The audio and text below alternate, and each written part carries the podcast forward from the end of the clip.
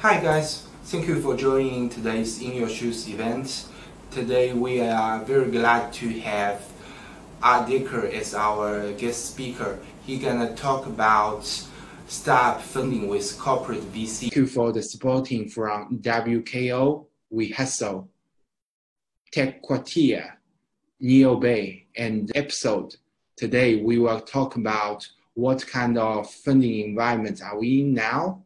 How can startups reach out to suitable investors and the legal steps for startup receiving corporate? What kind of funding environment are we in now?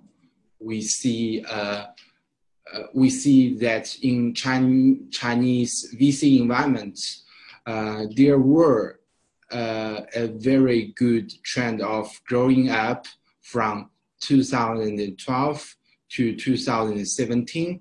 The VC environment is just booming. And after that, uh, starting from 2018, uh, the VC market is cooling down, and we see a downfall uh, starting from 2018. And in this uh, VC environment, how can the startups still get funding? Um, that might be a very great question we uh, need to think about for the steps. So uh, although the whole environment is not that great as before, uh, as as two or three years years uh, uh, before, but we still can see a very good trend that CVC are growth uh, uh, gradually in China and and they are doing great and they are very stable at uh, venture capital investment. Um, so uh, CVCs are tend to be uh, seeking more for the uh, industrial uh, synergy, and they are uh, seeking for more long-term investment, and they are tend to be more generous in single uh, in investing in a single deal. So uh, we see a tendency that uh, CVC uh, play a bigger and bigger role in the VC in, uh, invest investment environment, and we see they are uh, tend to be more generous compared to institute traditional institutional investors. They have longer investment periods. Um, so don't you think uh, corporate in uh, this uh, venture capital is very interested to those startups? So I'm Ian Yu. I'm Shanghai local from Xnode. I joined Xnode last year. Before that, um, I went to United States for my uh, master's degree. I learned um, fin- finance in Chicago, Illinois. After that, I came back to China. I starting I was starting my career in a private equity uh, firm, which was mainly investing those later stage startups in the in entertainment vertical. So after that, I joined Xnode. I helped the scale up department to to do the uh, cross-border accelerations, I helped those foreign staffs to find an angle to penetrate. To. So now let's welcome our spe uh, guest speaker, Art Dicker. He is the director at IMP China Lawyers, and he is a China-based lawyer, and he also writes, and he is a popular podcast host as well. So why not, uh, Dicker, please give a uh, introduction of yourself. Sure. Thanks, Ian, and thanks Xnode for having me on. Uh, I love everything you guys do, and so it's a it's a real honor to be to be a part of this um, webinar. And yes, yeah, so quickly about myself, uh, I'm from the U.S. originally. Uh, when I, I went to law school there and graduated and started out in New York, also doing some private equity legal work. And then I just really wanted to come back to China because I'd spent time here studying the language. So I came back and I've been here for 13 years, uh, starting in Beijing and then nine year, the last nine years here in Shanghai. Uh, I've uh, worked at uh, international law firms. I've worked in-house at American technology companies, and all along the way have helped a lot of startups and worked for uh, a lot of venture capital uh, funds as clients. And um, and now I'm at RMP, and uh, yeah, um, so happy to be on on the the program. Yeah, thank you, Art. Let's kick off the topic with what's the difference between corporate VC insti- traditional institutional VC and angel investors? Yeah, so I think um, you know, uh, uh, let's separate angel investors first. Angel investors really, uh, obviously, they write smaller checks. Um, they invest um, anywhere from you know a check size of let's say ten thousand U.S. dollars up to maybe about U.S. two hundred thousand dollars.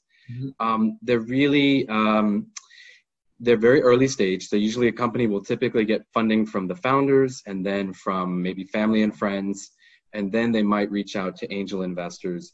And angel investors are just high net worth individuals, right? Mm-hmm. Um, they generally are successful with their own businesses, so they have some experience that they can offer and help, and they also are good at, at evaluating companies. But it's their own money that they're investing, and so because it's their own money that they're investing, they actually tend to be a little more risk averse um, as you might uh, as you otherwise might expect, um, even though they're investing at such an early stage in the company's growth. Now, corporate venture capital compared to institutional venture capital is a later stage of an investor after angels come in. And uh, typically, uh, institutional venture capital fund will usually have at minimum about $5 million uh, to deploy uh, over the lifespan of the fund. Uh, those are micro VC funds, but they obviously get much, much bigger all the way up to the SoftBank Vision Fund, uh, up to $100 billion. Um, and so everything in between. Um, I think the differences are pretty much um, one, um, both angel investors and institutional investors are looking for a return on their investment, right? Mm-hmm. Uh, they're strictly looking for a financial return. Um, they within the de- within that um, institutional venture capital funds will put a lot of bets on multiple companies and each of them wants to see a tam a total addressable market of big big uh, a potential right and that's the idea that they invest in 10 companies let's say 20 companies and they want one or two of those companies to really do very well and make up for most of the companies that they invest in which will not do well Corporate VC is a little different. Corporate VC invests for more strategic reasons. Um, and so the return on their investment, the IRR that they're looking for, is always nice to have, but it's not necessarily the key thing that's driving their investment. Um, yeah, I've got a lot more I can talk about that on, on that topic, but uh, I mean, I think let, let me let me just elaborate a little bit more um, because I think there's a lot in this question. Um, typically, uh, I think uh, corporate VCs also look at investing in companies both for strategic synergies that they can get out, cooperations, mm-hmm. partnerships down the road, maybe to acquire that company down the road. Mm-hmm. Um, uh, and then within that, um, I think corporate VCs also have a little bit of FOMO, which is kind of a fear of missing out. Um, corporate, uh, big corporations have a lot of their internal r&d but mm-hmm. then they're not always completely in the marketplace for where where new ideas are coming up from the ground from the grassroots where startups especially in b2b um, sectors are inventing and, and, innovating in ways that are faster than corp- corporations can move right because of internal process mm-hmm. often so a lot of times uh, corporate VC operates as almost like a, a, keeping tabs on what the what's out there in the market. So um, that's another way I think corporate venture capital looks at how it goes about looking at startups and investing. Yeah, very interesting. Yeah, startups will be suitable for those corporate VC investments. What? Yeah. Yeah, sure. I think. I mean. Uh, generally speaking, I'd say uh, B2B um, is, is a little more suitable for corporate mm-hmm. uh, corporate venture capital. Um, maybe less so on marketplaces, you know, B2C.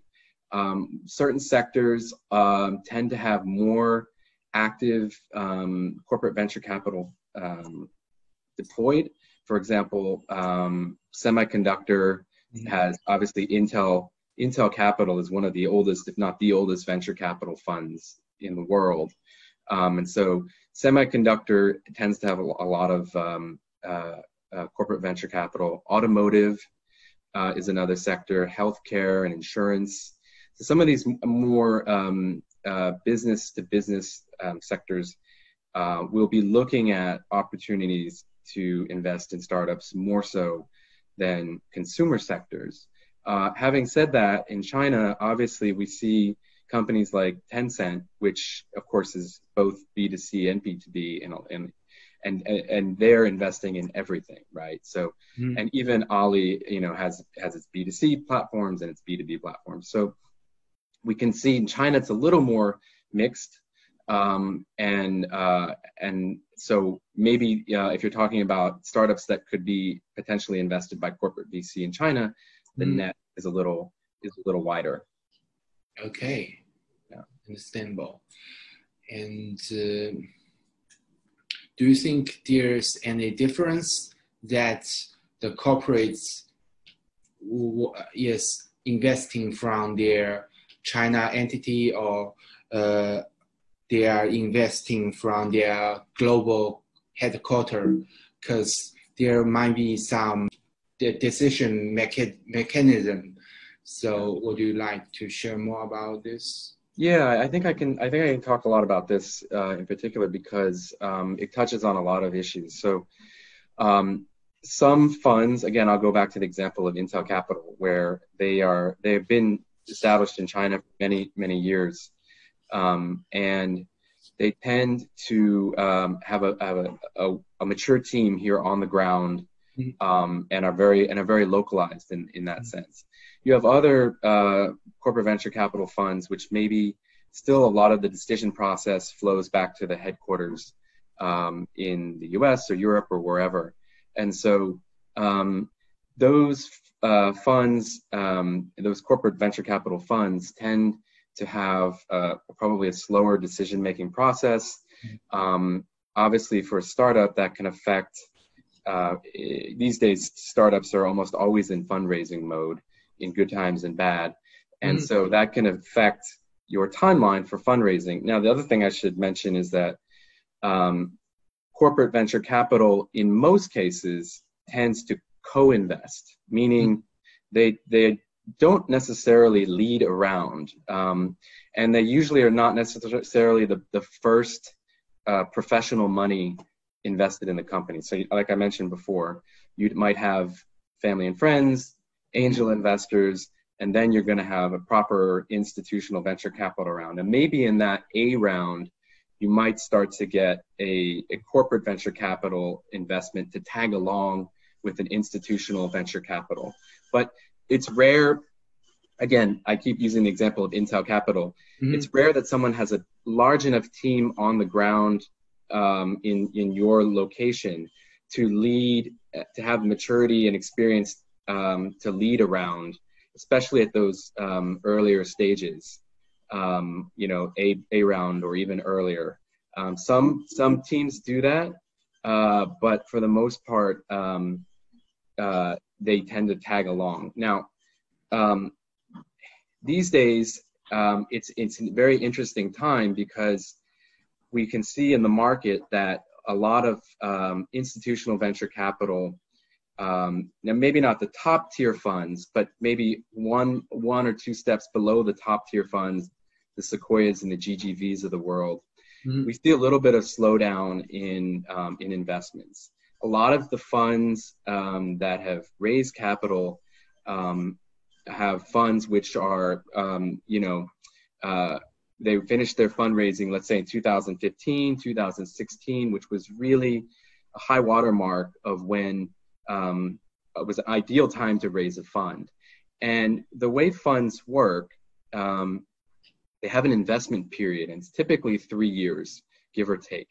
Um, and for those funds, a lot of those funds having raised four or five years ago, um, they've deployed their capital already. So um, in some ways, um, there's might not be, regardless of COVID-19, there's not necessarily as much capital out there in to invest right now. Mm-hmm. Yeah. At the same time, I do want to say one more point. These funds have to invest. So, a, a, a institutional venture capital fund cannot just sit on its capital because for them, the clock is always ticking on yeah. their on their IRR, right? They need to deploy their capital. So even in these difficult economic times, even in these times when travel and doing normal due diligence that that a venture capital fund would want to do is challenging, these funds still have a requirement that they need to invest their capital. Yeah. Now, corporate venture capital is a little different because corporate venture capital primarily gets its funding from mm-hmm. at the budget as a line item in the bigger um, budget of the corporation, right? It doesn't have LP investors backing mm-hmm. it yeah. um, with, with, a finite timeline for investing and exiting from the fund. So that's one other thing to be aware of is that um, regardless if it's regional or local corporate venture capital, um, this, the strategy and the fund the funding that they have is a little more um, dependent on year to year budgets mm-hmm. and the direction and the economic um, status of the company. Yeah. Uh, like the institutional investor are more constrained to the uh, like the investment period and they value more the like time value of the money. So they have their constraints. Yeah. Yeah. Yeah. Exactly. So, yeah like um, because of these um, decision mechanism of corporate VC, um, at uh, um, how would you think it's the best way for uh, these suitable staffs to ask for these uh, corporate VC investments? Right.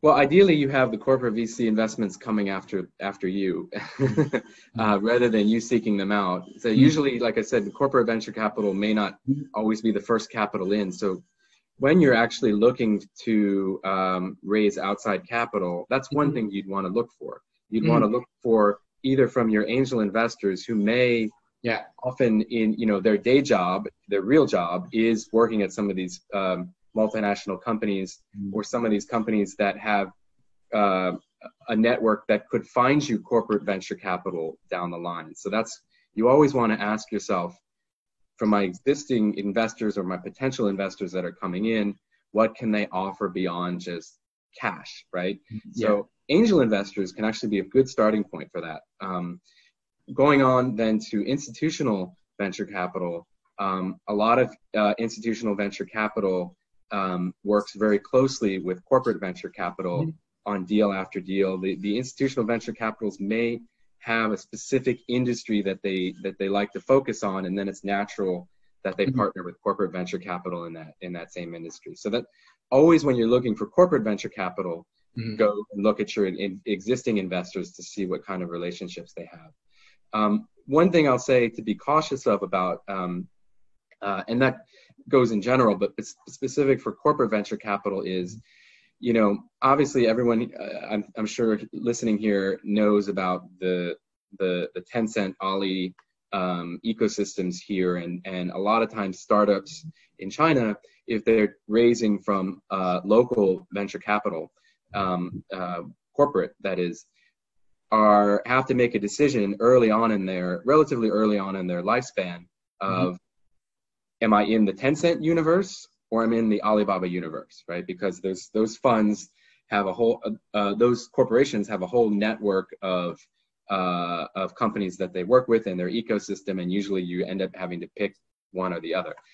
If you're outside of that space, um, uh, let's say you're in automotive, for example, mm-hmm. you you you still have to be a little co- uh, conscious of it. It varies by industry. So I would say something like semiconductor um, a, a, semiconductor is a, is a technology, it's an enabling technology. It powers other applications.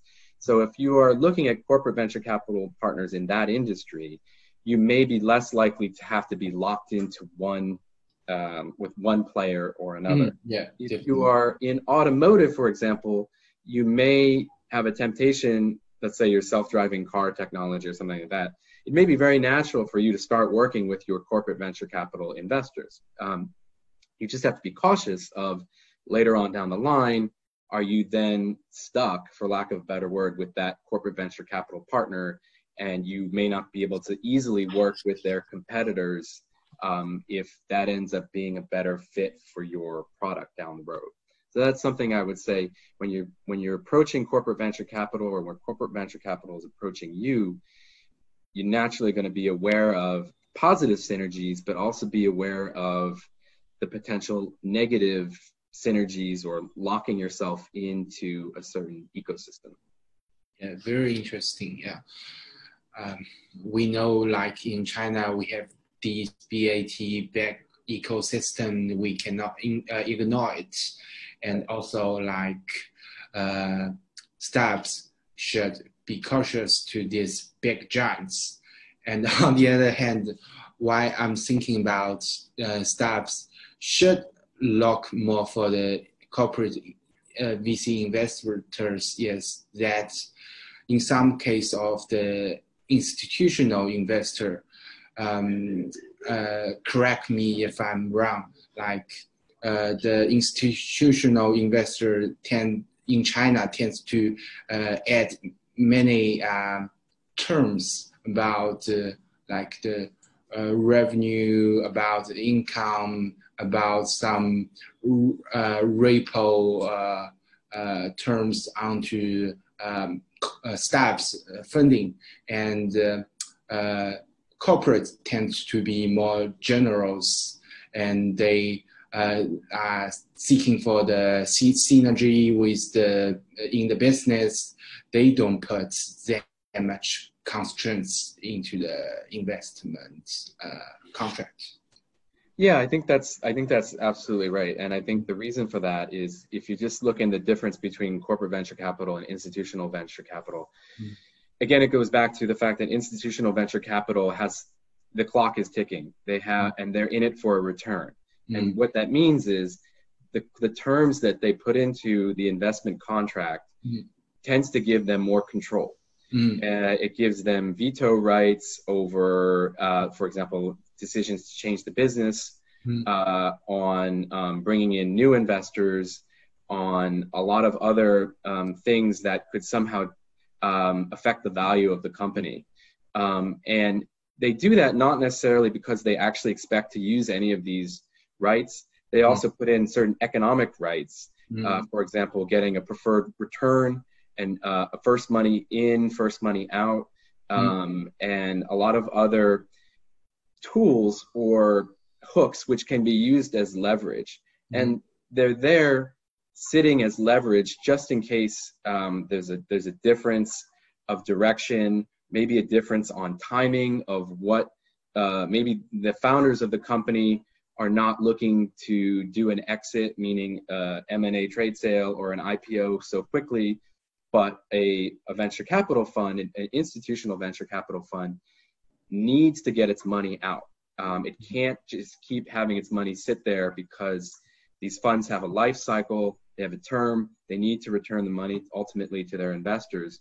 So there's going to be a little bit of tension there, which may not be there if you're a corporate venture capital investing into a startup.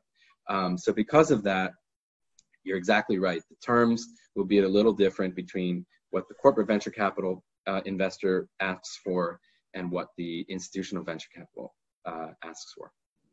Yeah, yes, exactly. Um, thank you for the sharing.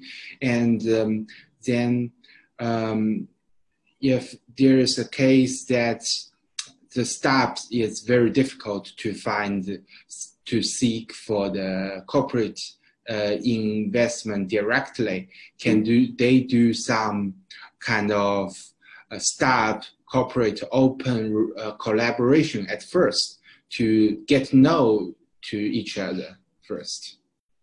Yeah, I mean, I think uh, we've seen a lot of these um, um, coming out. I mean, I know Xnode is is involved in that in that um, these kinds of programs as well. It's these kind of accelerator programs, corporate accelerator hmm. programs. Mm. I think they're great.